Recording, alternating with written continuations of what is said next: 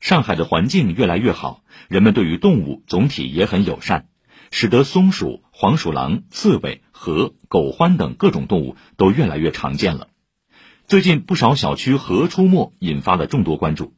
松江区蔷薇九里甚至有居民反映，河把他们的爱犬咬伤了。对此，复旦大学生命科学学院硕士研究生赵倩倩表示。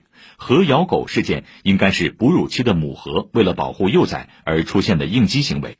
通过那个监控视频可以看到，那有两只狗，它是走进了那个河的领地的，然后可能离它的小崽子比较近，所以说是事出有因，并不是说完全主动攻击的，可能是在特殊的时期，因为是在哺乳期，所以这个母河它会反应比较激烈一点。专家调查发现，上海全市至少有一百五十多个小区有河存在。城市西南片是河的重点分布区，比较集中在青浦、松江、闵行。但今年春天以来，杨浦区的五角场江湾区域也出现了河的踪影。专家提醒，和进城的野生动物打交道，居民要尽量遵守四不原则：不害怕、不投喂、不接触、不伤害。